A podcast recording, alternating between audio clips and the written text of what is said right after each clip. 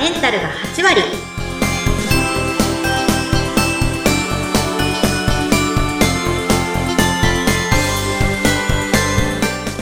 いらっしゃいませ。吉川の旅子先生です。インタビュアーの土井さとみです。そして今回も美容クリニック院長金子拓人先生をお迎えしています。どうぞよろしくお願いします。よろしくお願いいたします。よろしくお願いします女性のための頭皮改善サロンフェムケアサロンキッカが頭皮と心と体のお話を悩める女性の皆さんにお届けしてあなたをまるっと元気にしてくれる番組です。前回までは金子先生に鉄のお話を伺っていました。金子先生今回はテーマ何でしょうか？今回はですね腸のお話です。あ腸ですか。腸っていうとですね、最近腸活っていう言葉よく聞くようになりましたね。うん、実際、皆さん、あの腸活されてるかもしれません。えっ、ー、と、例えば、旅行先生なんかしてますか？あ、私も腸はすごい大事っていうのはもう分かってるので、うん、結構勉強もしてたのと、あと、うちは頭皮ケアサロンなので、お客様のカウンセリングに腸のお話、あの、まあ、便秘なのか下痢なのかとか、そういうことは聞くようにしてるんですよね。ええー、そうですか、そうですか。実際のところ、その、まあ、腸の調子が良くないと、頭皮と関係ありますか、うん、何か悪い影響ありますか？頭皮に関するお話だと、あの、ありますね。老け。老けにつながります。はい。なんと。えー、どういうこと？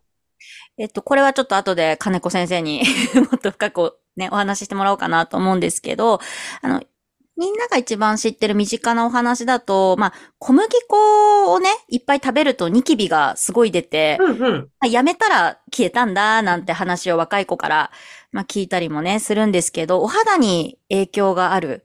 うん。で、そうですね、大阪行くと、あの、小麦粉を食べてる方が結構多くて。そうだ、粉物文化ですもんね。粉物文化なので。お好み焼きとか美味しいですもんね。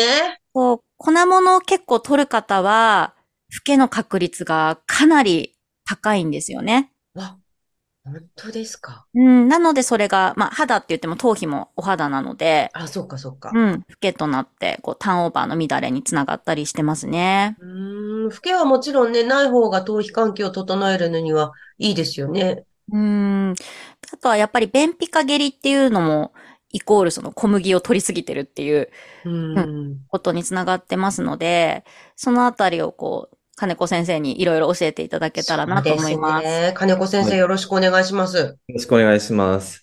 まあ、腸活についてなんですが、まあ、一般的に腸活というとですね、まあ、乳酸菌の含まれている乳製品を取るっていうことが、イメージされると思うんですね。ヨーグルト取りましょうみたいな感じになってますよね。うん、ね世の中的に。はい。ただですね、これ、まあ、間違って、完全に間違ってるわけではないんですが、乳酸菌を取るっていうのはですね、腸活の中でもほんの一部に過ぎないんですね。うん。他にもやれることあるよっていうことですね。他にもたくさんあります。まあ、例えば、消化酵素を補うとか、えー、後で出てきますが、その腸漏れといって細胞がですね、緩くなっている状態をケアしてあげたりとか、うん、えー、あとは食物繊維だったりとか、まあ本当にいろんなアプローチがあるんですね。へー。いろいろあるって聞くとどうしましょうって思うんですが、何かできることありますか？はい。まず一つをするっていうことですと、うん、え何か足し算をするっていうよりは、まず引き算から考えていただくといいかなと思います。あ、ヨーグルトじゃんじゃん食べるとかじゃなくて。そうですね。で、じゃあ何を引き算するかっていうところなんですが、えー、小麦をですね、省いていただくっていうことが一つよろしいかなと思います。うわあ、やっぱりロコ先生が大阪で感じたその体感は正しいんですね。はい。これは間違ってないと思ってます。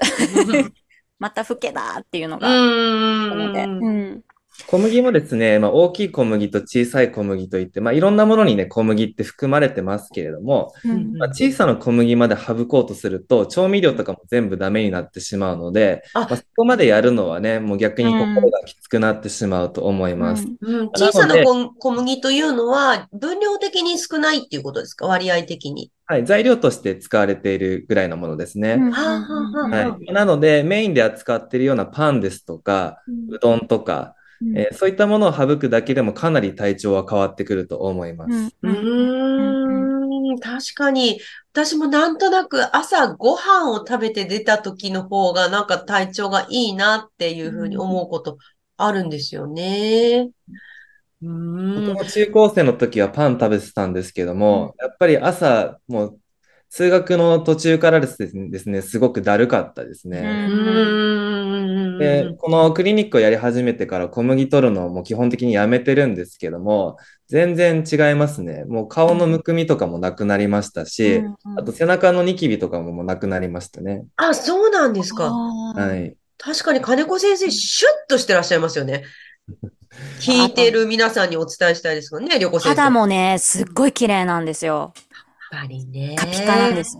やっぱり食べるものっていうか取り入れるもの大事ってことですよね。そういうもの大事ですね。もうね腸ってもう全体でテニスコートぐらいの面積があるんですね。いや、あーすごい大きいですね。ええこの面積のところが良くない状態だったら、まあ、いかに体が影響を与えるかっていうのはイメージつくと思うんですけれども、うんうん。まあ、小麦を取るとですね、えーこれ、まあかなり個人差はあるんですが、人によってはですね、えー体にとって悪いことをする抗体が腸から分泌します。え、で、それによって何が起きるかっていうと、まあ、腸ってですね、細胞と細胞がこうギューッとこう詰まってるんですね。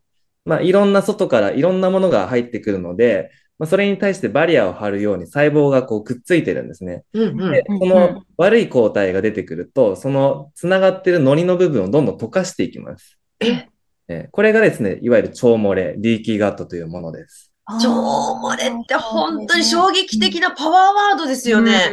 はい。うわーこれ、これ腸が漏れてるとやっぱり良くないですよね。腸が漏れてるっていうことは、結局いろんな悪い物質とか、あとは食べ物もですね、本来吸収する形とは別の形で入ってきてしまうので、アレルギーが起こりやすかったりとか、ええ肝臓に負担がかかったりとか、あとさらにはですね、実は腸漏れが起きると脳漏れも起きるんですね。え、ちょっと待ってください。脳漏れってす、猛烈に怖い言葉ですね。いろんなのが漏れて。脳漏れ、いろんなことが漏れちゃうんですよね漏れ漏れじゃないですか。えこれはですね脳、実はそのバリア機能っていうのが腸も脳も同じ構造をしてるんですね。うんうん。なので、腸の細胞と細胞が緩くなるっていうことは脳も緩くなっちゃうんですよ。で、脳っていうのはすごく守られないといけない器官じゃないですか。はい。ここに対してもいろんな重金属ですとか、カビの毒、まあマイコトキシンって言うんですけども、そういうカビの毒とかが入りやすくなる状態になります。ええうわ怖い。怖い。本当に怖い。そういえば腸と脳は繋がってるみたいなお話、うん最近聞くようになりましたね。はい。脳腸相関ですね。あーの神経ネットワークですごく密につながっていて、うんで実は、まあ、このネットワークがですね、まあ、心なんじゃないかなと僕は思っているんですね。ええ面白い。ええあ、じゃあ、心を元気に保つためには、腸と脳を元気にしておかなきゃ。はい。腸からケアするっていうことが非常に重要です。わあ、そうですか。いやー、腸大事ですね、これまた。うん。そうなんですよね。メンタル面とかにもね、やっぱりじゃあ影響が、あの、あるってよく聞くんですけど、まあ、はいあのーなんだろう、いつも不安で、あうちあの不安で不安でっていう 女の子ばっかり来るんですけど、やっぱお腹が弱いみたいなんですよね。でもこれもバッチリね、関係してますよね。常に関係してますね緊。張していて。腸でその多くの幸せホルモンができるので、うんうん腸の状態が良くないとそのホルモンが作られなくなりますね。うんで、それがその神経ネットワークを通じて脳にも影響を与えます。ええそうなんですか。幸せホルモンって腸で作るんですね。70%は腸でできますね。あらあらあら。じゃあ、ちょっとお腹が緩かったり、便秘してると、幸せじゃない気持ちになっちゃう。ですね。うん。いうことになりますね。うん確かに憂鬱になりますよね。なんか。ううんん。でも具体的に何を、あの、手軽に始めるとしたら何が一番いいのかって言ったら、やっぱりやめることから始めるっていうやめることからねですね。はい。うん小麦をやめるってことですね。